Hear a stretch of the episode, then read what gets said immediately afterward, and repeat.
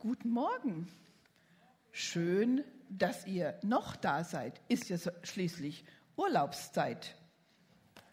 Also, den brauche ich nachher noch. Genau, herzlich willkommen hier in der FOMI. Ich bin Heike Ross und bin von Beruf Lehrerin und arbeite jetzt im Bildungsbüro in Ludwigsburg. Und ich darf heute die Sommerferiensaison beginnen. Einige Leute sind sicher schon in Urlaub. Ich weiß, die Rangers sind schon unterwegs. Und ich weiß nicht, ob es euch auch schon so ging, aber ich habe mich früher total auf August endlich Ferien gefreut. Also das war, ich habe die Tage gezählt. Das war ganz schön hart, bis man endlich dort war. Und ich weiß nicht genau, wie sieht's aus hier bei euch? Wer von euch würde sagen, ja, ich freue mich auf den Urlaub, ich freue mich auf die Ferien hier vor Ort oder auch im Livestream. Vielleicht sind einige schon im Livestream schon im Urlaub, könnte ja auch sein. Also ich habe mich immer ganz gefreut, weil Ferienurlaub, das ist so wie entspannen, ausschlafen, lesen, im Meer oder im See baden, unterwegs sein, einfach mal Tapetenwechsel, raus aus der gewohnten Umgebung, und dieser Alltagstrott. Eine neue Gegend kennenlernen, neue Leute kennenlernen. Also ehrlich gesagt, ich freue mich auch jetzt schon auf unseren Urlaub. Hartmut und ich werden auf sozusagen einige Tage nach Südtirol gehen, ein bisschen wandern gehen. Danach gibt es Familiencampingurlaub mit neun Erwachsenen und sieben Enkelkindern. Wir haben acht, aber sieben Enkelkinder sind dabei. Also ihr könnt euch vorstellen, das ist auch was Besonderes. Und äh, genau zu diesem Unterwegssein habe ich deshalb eben schon meinen Koffer mitgebracht, weil ähm, der hat auch schon einige Kilometer auf dem Buckel, weil vorm Urlaub muss man meist packen. Und das ist so eine Sache, ich weiß nicht, ob es euch auch so geht. Habe ich an alles gedacht? Es geht so ums Planen, Packen. Was brauche ich alles? Habe ich, passt das alles? Äh, werden wir im Urlaub gut ankommen? Wie wird das Wetter werden? Hoffentlich ist es warm genug, würden wir jetzt im, Augen, im Augenblick denken. Ähm, es liegt also eine gewisse Spannung in der Luft. Das kennen wir doch alle, oder? Und Langeweile, das wäre das, das Gegenteil. Immer dasselbe tun, Routine. Und ehrlich gesagt, als Lehrerin kannte ich keine Langeweile, weil vielleicht als Erzieher auch nicht, weil du wusstest ja nie, wie sind die Schüler und Schülerinnen heute drauf. Es war ein tägliches Abenteuer und es hat mich ziemlich in Flexibilität trainiert. Und was mir heute noch zugute kommt, also ich habe trainiert dadurch und ich mag auch heute noch Abenteuer, aber sie müssen für mich machbar sein. Ich glaube, es geht vielen so, dass, sie, dass man das Gefühl braucht, ich schaffe das auch. Und wir haben ja alle schon erlebt, wie man im Leben immer wieder Gewohntes hinter sich lassen muss, um zum Neuen aufzubrechen sei es ein neuer Wohnort, eine neue Schule, nach dem Schuljahr vielleicht eine neue Ausbildung starten oder auch zu Corona-Zeiten Homeschooling und Homeoffice. Wer von euch hat das schon mal vorher erlebt und kannte das schon vorher? Ich glaube, die wenigsten. Auch das war ein Aufbrechen in was Neues.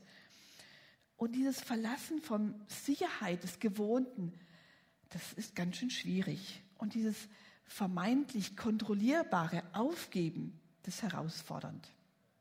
Aber nur wer sich aufmacht und etwas Neues wagt, erlebt etwas und macht Lernfortschritte. Und das ist im Glauben auch so. Und das, das sind wir heute bei meinem Thema, nämlich unterwegs sein mit Gott. Gott ist mit mir unterwegs und ich mit ihm.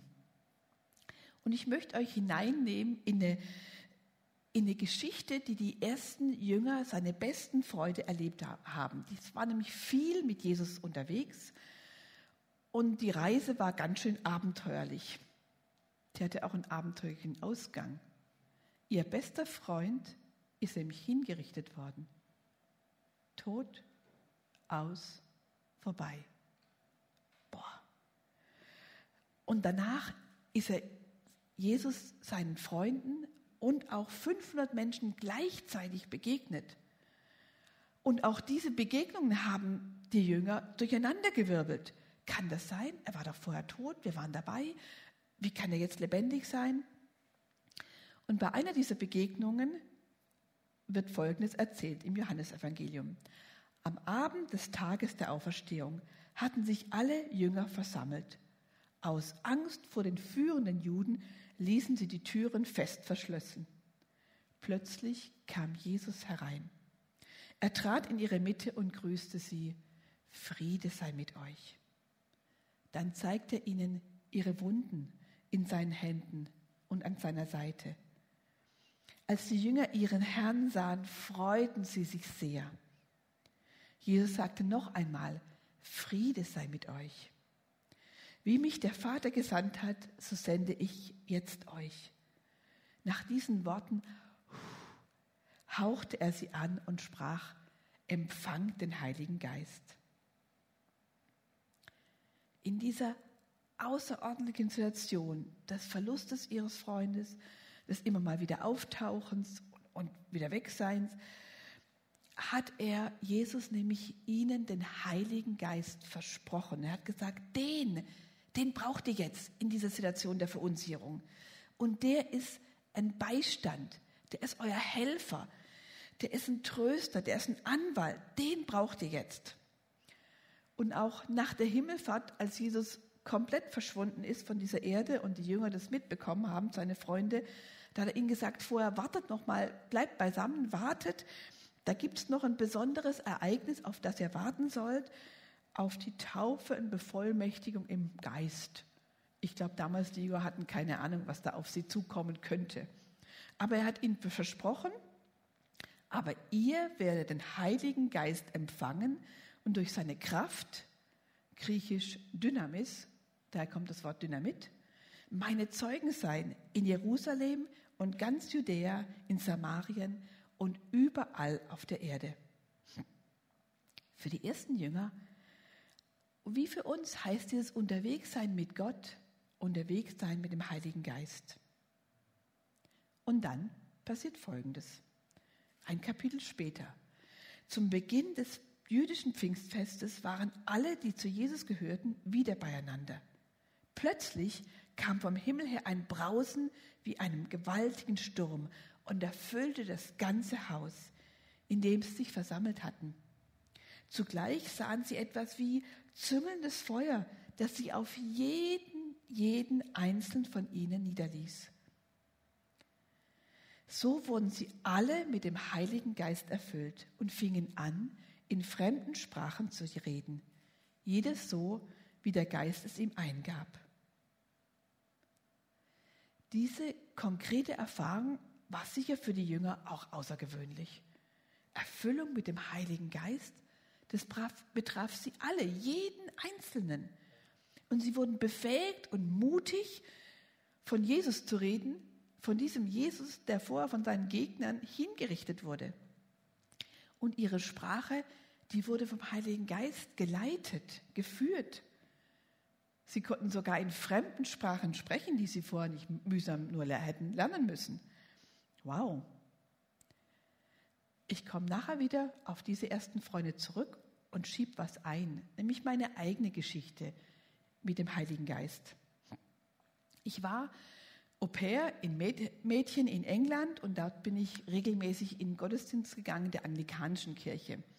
Anglikanische Kirche ist so ein Zwischending zwischen evangelisch und katholisch, so dass man sich das vorstellen kann. Und es ist die offizielle Kirche in England. Und dort habe ich damals viel über den Heiligen Geist gehört. Und vieles war für mich damals in meinem bisherigen Glauben ungewohnt, befremdlich. Damals war es in Deutschland noch, naja, charismatische Gemeinde, eine Bewegung, dem Heiligen Geist Raum gibt. Na, ich weiß nicht, ob man der trauen kann. Also so mit diesem Gefühl bin ich dorthin gegangen und man kann sich ja auch fremden Geistern öffnen. Aber ich habe einfach in den Gottesdiensten dort die Kraftwirkung des Heiligen Geistes gesehen und ich wurde neugierig. Allerdings manche Aussagen mancher Gemeindemitglieder waren für mich auch befremdlich, suspekt. Und wie ich so bin, ich habe angefangen, die Apostelgeschichte zu lesen. Und besonderes Augenmerk, was steht da über den Heiligen Geist? Was erleben die ersten Freunde mit dem Heiligen Geist und sein Wirken? Und ich wollte genau nachprüfen, ob das, was ich in dieser Kirche gesehen habe, mit dem Wort Gottes sich deckt. Und einmal gab es sogar eine ganze Predigt über den Heiligen Geist und auch die Einladung nachher nach dem Gottesdienst, kommt man nach vorne kommen zu so einem Gebetsteam, so ein Gebetsteam, wie wir das ja hier nach dem Gottesdienst auch haben. Und für mich war das wirklich ein Akt des Vertrauens. Ich nehme jetzt meinen ganzen Mut zusammen. Ich entscheide mich, ich vertraue Gott, dass wenn ich Gott um seinen Heiligen Geist bitte, er mir wirklich den richtigen Geist gibt, keinen falschen Geist. Und bei dem Gebet mit dem Gebetsteam habe ich wie so im Mund auch was vibrierend gespürt und dachte, ah, ja, das ist wahrscheinlich das, das Sprachengebet. Und außerdem hatte ich so das Gefühl, ich habe meine Hände so ausgestreckt, dass Gott mir wie so Werkzeuge in die Hand gibt. Und ich habe aber dann auch ein bisschen Schiss gehabt und einfach die Kontrolle zu verlieren, wer weiß und so, habe mich schnell bei dem Gebetsteam bedankt. Dankeschön, tschüss. Ähm, und zu Hause, witzigerweise, ich habe damals in der Gastfamilie gewohnt, so unter der Bettdecke habe ich es nochmal ausprobiert, diese Sprache im Heiligen Geist. Also ihr merkt, ich war da ziemlich verunsichert und diese neue Sprache, ja manchmal ist es gar keine ganze Sprache. Es ist eigentlich mehr so ein Gebrabbel. Ihr kennt es hier, kleine Kinder, wie meine Enkelkinder, die brabbeln vor sich hin, die machen Sprachübungen, die machen Laute. Und wir als Großeltern schon gar nicht, aber auch die Eltern verstehen diese Laute nicht. Und ist auch nicht schlimm. Und es ist ja auch so, unter Verliebten oder Ehepaaren ist es auch öfters so, dass man wie so Codewörter hat, dass man Worte sagt, die die anderen gar nicht verstehen und wissen. Und so ist es auch mit diesem Unterwegssein mit Gott und mit dem Heiligen Geist. Der Paulus schreibt etwas ganz Interessantes. Der sagt nämlich, wenn nämlich jemand in unbekannten Sprachen redet, dann spricht er nicht zu Menschen, denn niemand versteht ihn. Er spricht zu Gott und was er durch den Geist Gottes redet, bleibt ein Geheimnis. Man könnte sich dann fragen, was für einen Sinn, bitteschön, hat denn so ein Gebrabbel, ein unverständliches Gebrabbel? Das bringt doch nichts, oder? Paulus, der Schreiber dieses Briefes, ist der andere Meinung und schreibt dann wenig Verse später, wer in unbekannten Sprachen redet, stärkt seinen persönlichen Glauben. Wer aber in Gottes Auftrag prophetisch spricht, stärkt die ganze Gemeinde. Ich will schon, dass ihr alle in unbekannten Sprachen redet. Aber noch besser wäre, ihr könntet alle in Gottes Auftrag prophetisch sprechen. Nu, wer von euch hier vor Ort oder in den Übertragungsräumen oder im Livestream kann eine Stärkung im persönlichen Glauben brauchen? Dann bittet doch Gott um die Gabe des Sprachengebets. Ich erzähle euch weiter aus meiner Geschichte. Denn am Tag später habe ich eine eindeutige Bestätigung bekommen, dass ich wirklich den Heiligen Geist in mein Leben eingeladen habe und nicht in irgendeinen anderen Geist. Denn mir wurde schlagartig bewusst, dass meine Haltung zu meinen Eltern nicht die eines Ehrens von Vater und Mutter ist. Ihr kennt das Gebot. Und dass mein Umgang mit Finanzen auch nicht so der ist, den Gott von mir wünscht. Und ich wusste, da gibt es eine Bibelstelle im Johannes 16, wo steht, dass Gott, der Heilige Geist, Fehler aufdeckt, falsche Haltungen aufdeckt. Und dann wusste ich ganz genau, das ist der Heilige Geist. Ist alles gut. Allerdings muss ich auch sagen, dass diese Gabe des Sprachengebets ich nicht so häufig genutzt habe damals. Und irgendwann später hat Gott mir gesagt, du Heike, ich habe dir eine Gabe gegeben, die benutzt du aber nicht so arg. Dann gebe ich dir jetzt erstmal auch keine weitere, weil was soll ich dir Sachen geben, die du nicht benutzt? Und dann habe ich schon gedacht, okay, Gott, du hast ja recht. Ähm, und es hat eine kurzzeitige Wende gebracht, dass ich es wieder mehr benutzt habe. Und äh, genau, heute benutze ich schon ein bisschen mehr. Heute verstehe ich diese Sprachenrede auch besser. Ich habe euch was mitgebracht. Koffer sind ja selten leer, oder?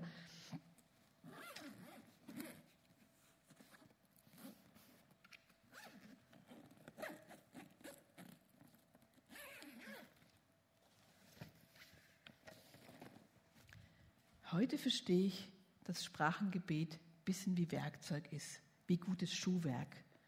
Und man braucht gutes Schuhwerk, um mit Gott und dem Heiligen Geist unterwegs zu sein. Und Werkzeug ist ja wichtig bei uns Schwaben, nicht wahr? Werkzeuge, wichtig. Und als Lehrerin habe ich das öfters benutzt. Da muss man ja so, wenn man vor einer Klasse steht, Stundenbeginn so ein bisschen die, die Klasse sammeln. Und dann habe ich öfters einfach in ihre Augen geguckt, so ein bisschen rumgeguckt. Und in dem Moment war ich so, ist man so präsent, da hätte ich jetzt kein echtes Gebet sprechen können. Das wäre einfach nicht möglich gewesen, so vom Verstand. Da habe ich öfters einfach in Sprachen gebetet, so innerlich, hat kein Mensch gemerkt und einfach so die Kinder oder Jugendliche angeguckt.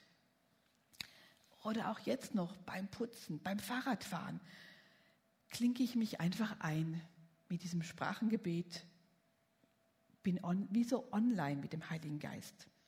Und es braucht einfach auch bei mancher Büroarbeit keine, wenn ich keine, meinen Verstand nicht brauche, kann ich das da einklinken. Und bei diesem Unterwegssein mit dem Heiligen Geist ist es so, ja, es ist wie so eine Kraftquelle.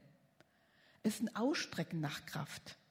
Aber was für eine Beziehung habe ich denn, wenn ich mich nur morgens nach der Kraft Gottes ausstrecke und mich abends bedanke? Hm. Es ist eine Beziehung, ja, aber ganz ehrlich, es ist eine Beziehung auf Sparflamme. Stellt euch vor, ihr würdet es mit eurem Partner machen. Zum Unterwegssein mit dem Heiligen Geist gehört einfach mehr. Zu einer Freundschaft und Partnerschaft mit dem Heiligen Geist gehört mehr, als nur morgens und abends mit ihm zu reden. Ich will es mal vergleichen mit meinem Smartphone. Smartphones müssen auch bei der Reise dabei sein.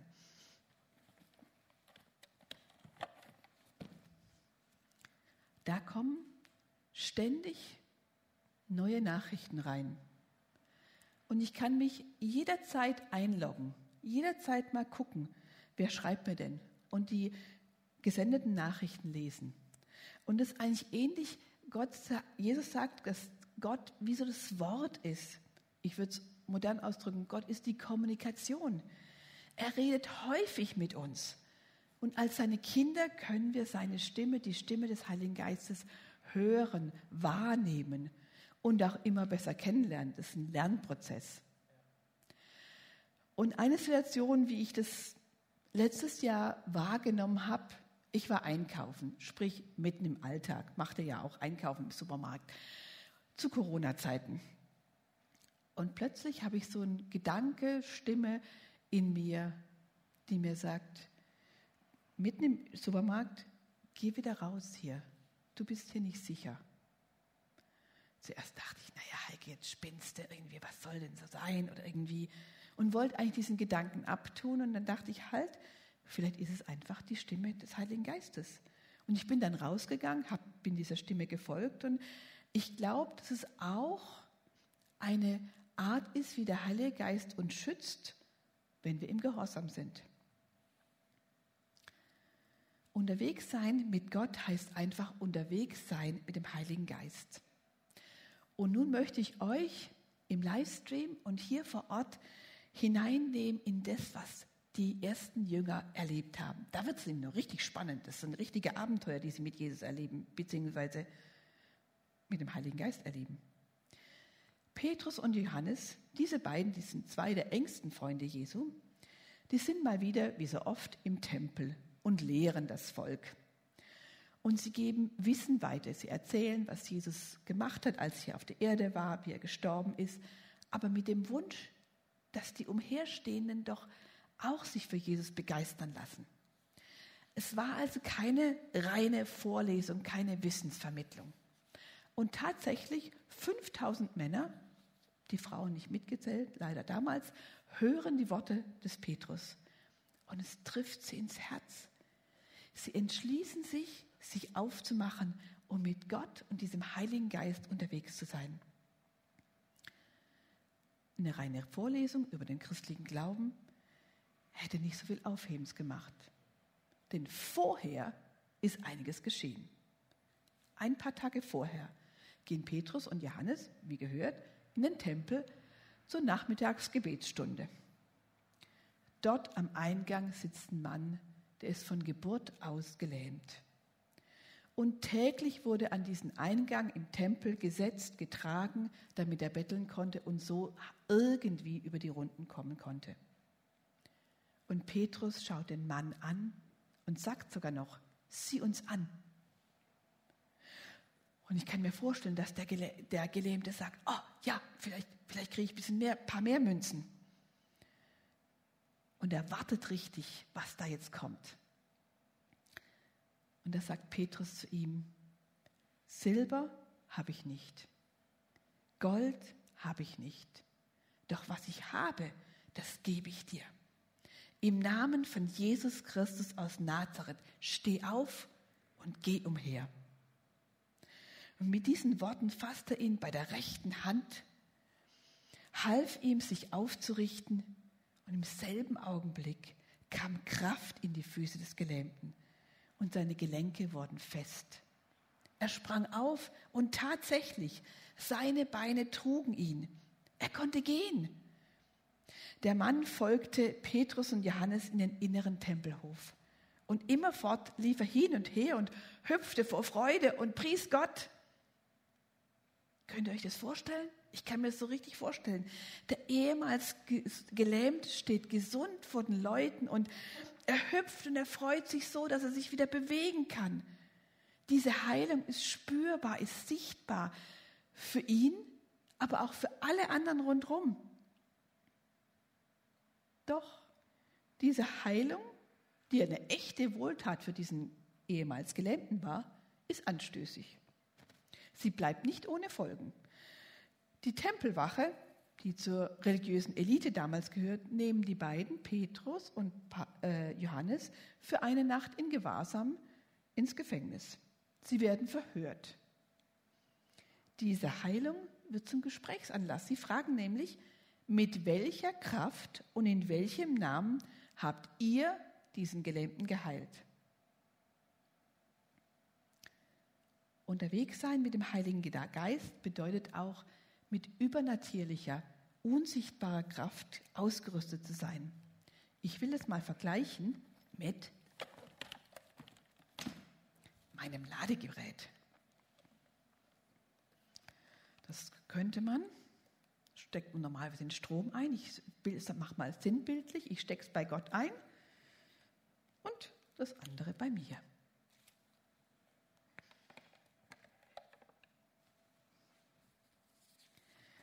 Denn, wie geht es weiter in der Geschichte? Es heißt, vom Heiligen Geist erfüllt, gab Petrus ihnen eine Antwort. Petrus ist also wieder neu mit dem Heiligen Geist erfüllt. Die Erfüllung mit dem Heiligen Geist ist kein einmaliges Erlebnis. das wäre ja so, als ob im Grunde mein, mein, äh, mein E-Bike auch sozusagen einmal aufgeladen ist und danach nie wieder. Das wäre schön, aber es ist nicht so. Es ist keine einmalige Gelegenheit. Ich muss es immer und immer wieder aufladen. Und so brauchen wir auch diese Erfüllung im Heiligen Geist immer und immer wieder. Und dann nach einer Nacht im Gefängnis des ersten Jahrhunderts auf hartem Boden, haben die überhaupt geschlafen? Antwortet Petrus und bezeugt Jesus und seine Taten. Die Oberen des Volkes finden Petrus Aussagen überhaupt nicht cool. Sie bedrohen und gebieten unter Strafandrohung überhaupt nichts von Jesus zu erwähnen und sich nicht mehr über den Glauben zu äußern. Und wie reagieren Petrus und Johannes? Sie reagieren auf diese bedrohende Anweisung nicht rebellisch, aber sie stellen sie in Frage. Sie sagen, urteilt selbst, ob es vor Gott recht ist, euch mehr zu gehorchen als ihm. Uns ist es auf jeden Fall unmöglich, nicht von dem zu reden, was wir gesehen und gehört haben. Und wie reagiert die Gemeinde darauf, als sie Petrus und Johannes in ihre Mitte nehmen? Sie freuen sich riesig, dass sie wieder unter ihnen sind, erhören von ihren Erlebnissen. Sie beten Sie beten folgendes. Höre nun, Herr, wie sie uns drohen. Hilf uns als deinen Jüngern, furchtlos und unerschrocken deine Botschaft zu verkünden. Erweise deine Macht und lass durch den Namen deines heiligen Dieners Jesus Kranke geheilt werden und Wunder und außergewöhnliche Dinge geschehen. Die Gemeinde, die aus völlig unterschiedlichen Menschen bestand, die war trotzdem ein Herz und eine Seele. Sie schauen den möglichen Konsequenzen für ihr Leben in die Augen und sie beten. Sie beten um Furchtlosigkeit, eine Offenheit, eine Freiheit, Mut, Zuversicht, um die Botschaft von Jesus weiter zu erzählen. Das ist das komplette Gegenteil von Geheimhaltung oder Verborgenheit. Und sie beten um Zeichen und Wunder, die ihnen folgen. Ich habe mich gefragt, was wäre unser Gebet in dieser Situation? Ich glaube, meins wäre, Jesus, Hilfe, ich habe so Angst. Oder, Herr, lass die Menschen umkehren, die so verblendet sind, dass sie uns nicht weiter bedrohen. Und in unserer Gesellschaft ist es auch tief eingeprägt. Glaube ist Privatsache. Darüber redet man nicht. Es ist unanständig, über Jesus zu reden. Viel zu intim. Psst. Ich habe mal in einer Vineyard-Gemeinde in Basel, ich habe in Lorach gewohnt, erlebt, wie die Gemeinde dort regelmäßig im Gottesdienst laut dieses Gebet gebetet hat, das ich gerade vorgelesen habe und das ich euch gerne nochmal vorlese. Höre nun, Herr, wie sie uns drohen und hilf uns als deinen Jüngern furchtlos und unerschrocken deine Botschaft zu verkünden. Erweise deine Macht und lass durch den Namen deines heiligen Dieners Jesus Kranke geheilt werden und Wunder und außergewöhnliche Dinge geschehen. Ich möchte euch einladen, dieses Gebet auswendig zu lernen, für euch selbst oder auch als Paar oder in der Lebensgruppe zu beten. Übrigens gibt es immer noch ein Predigtskript für die Lebensgruppenleiter, aber auch für alle anderen, die das möchten. Da findet ihr noch andere Ideen, wie man das Gehörte vielleicht umsetzen kann. Vielleicht willst du es gerade jetzt auch in der Sommerpause tun. Was passiert nach diesem Gebet damals in dieser ersten Gemeinde? Boah, Nachdem sie in dieser Weise gebetet hatten, bebte die Erde an dem Ort, an dem sie versammelt waren. Sie wurden alle mit dem Heiligen Geist erfüllt und verkündeten die Botschaft Gottes weiterhin frei und unerschrocken. Wow.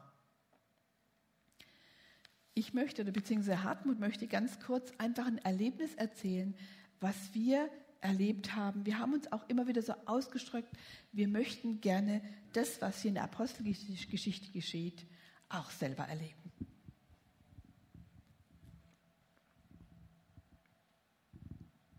So, guten Tag auch von mir. Ja, das haben wir gebetet, dass wir sowas auch erleben. Und die Situation war denn die, wir haben hier im Gottesdienst schön mit Gottesdienst gefeiert, waren dann auf dem Rückweg, da gibt es eine Pizzeria und da haben wir uns dann was draußen hingesetzt, was bestellt. Und da kam wieder der Kellner vorbei, ein junger Kellner, den, ich schon, den wir schon kannten, mit dem ich auch schon mal ein bisschen gesprochen hatte. Der war Autofan, also so, so schnelle Autos und äh, erzählt immer, was er alles mit anstellt und wie schnell er da fährt und so weiter. Ja, auf jeden Fall habe ich dann wieder gefragt, wie es ihm so geht und mit seinem Auto. Hm, ja, hm. Dann hat er rausgerückt, ja, also das ist kaputt, er hat es zu Schrott gefahren. Ne? Und äh, wollte sich jetzt schon wieder sparen für ein neues Auto. Und das muss halt leider ein Automatikauto sein. Habe ich gesagt, wieso Automatik und leider? Man kann doch kaufen, was man so will.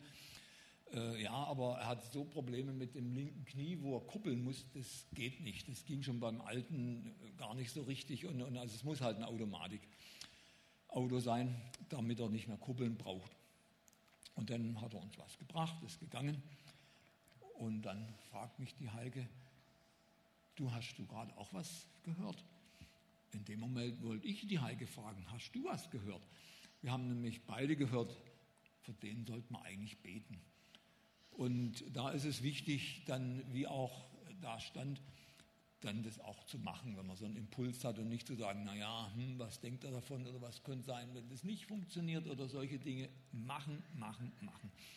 Ähm, genau, als er dann wieder kam, habe ich ihn dann gefragt, äh, dürfen wir, wir waren auch per Du schon, weil das zweite, dritte Mal haben wir uns da schon gesehen, dürfen wir für dich und dein Knie beten. Jesus kann das heilen. Ja, Jesus kennt er auch. Klang aber nicht so überzeugt, aber er hat es dann gestattet.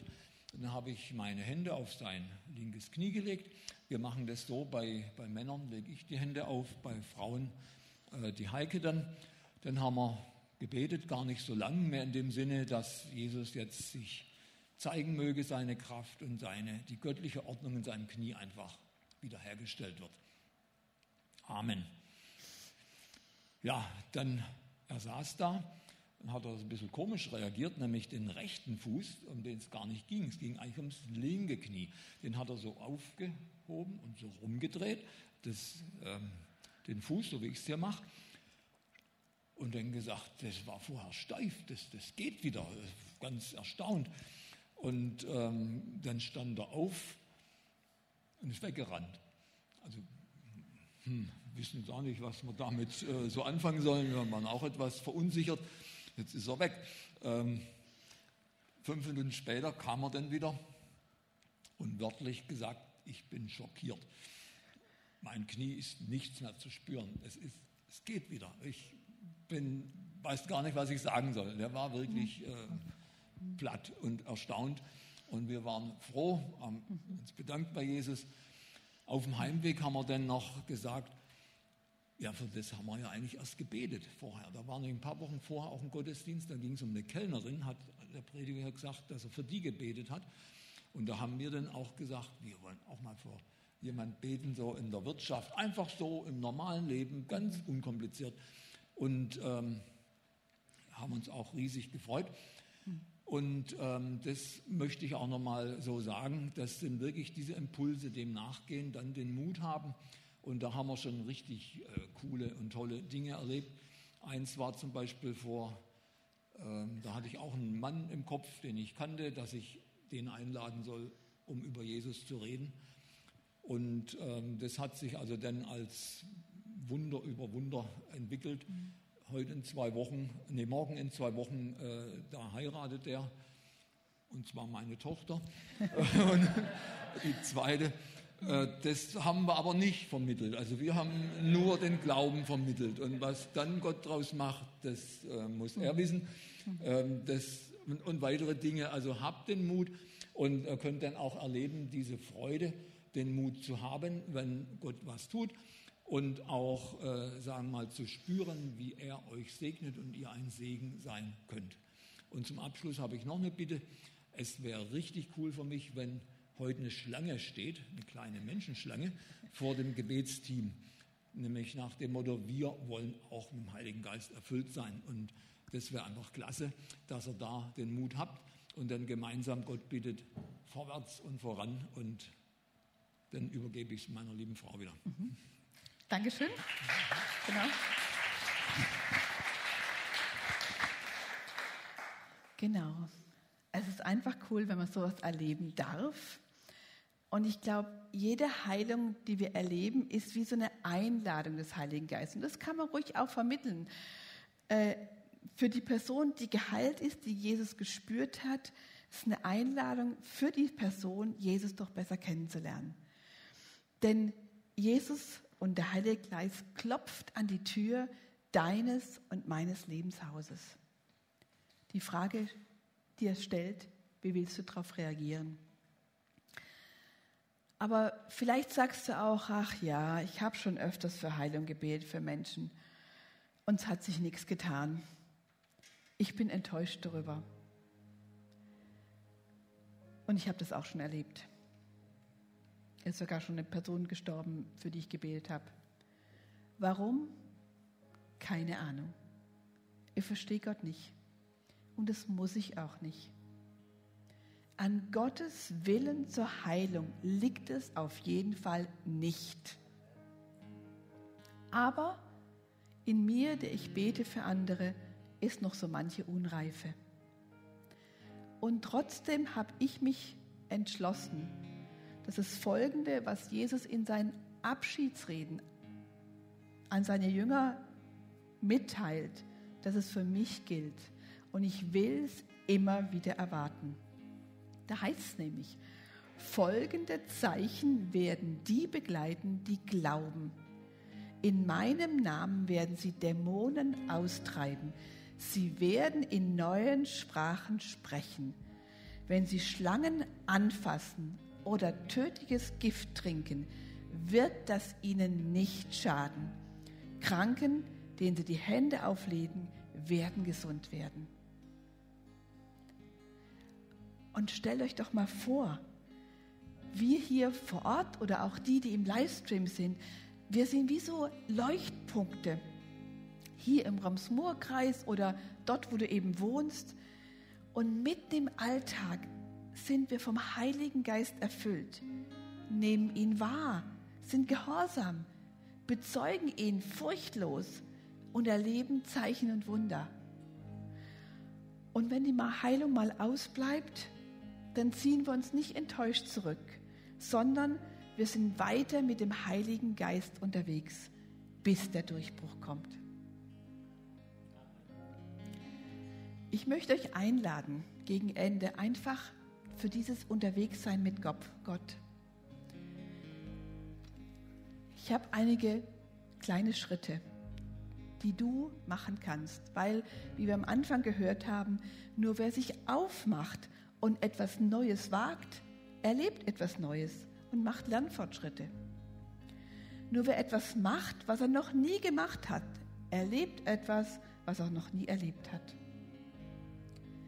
Vielleicht sind hier Menschen, die das Gehörte ziemlich komisch finden. Heiliger Geist, habe ich noch nie so groß davon gehört, ist völliges Neuland. Kein Problem. Dann lad doch einfach als Vorschlag während dem nächsten Lied der Band den Heiligen Geist ein. Zum ersten Mal oder zum wiederholten Mal. Lad ihn ein in dein Lebenshaus.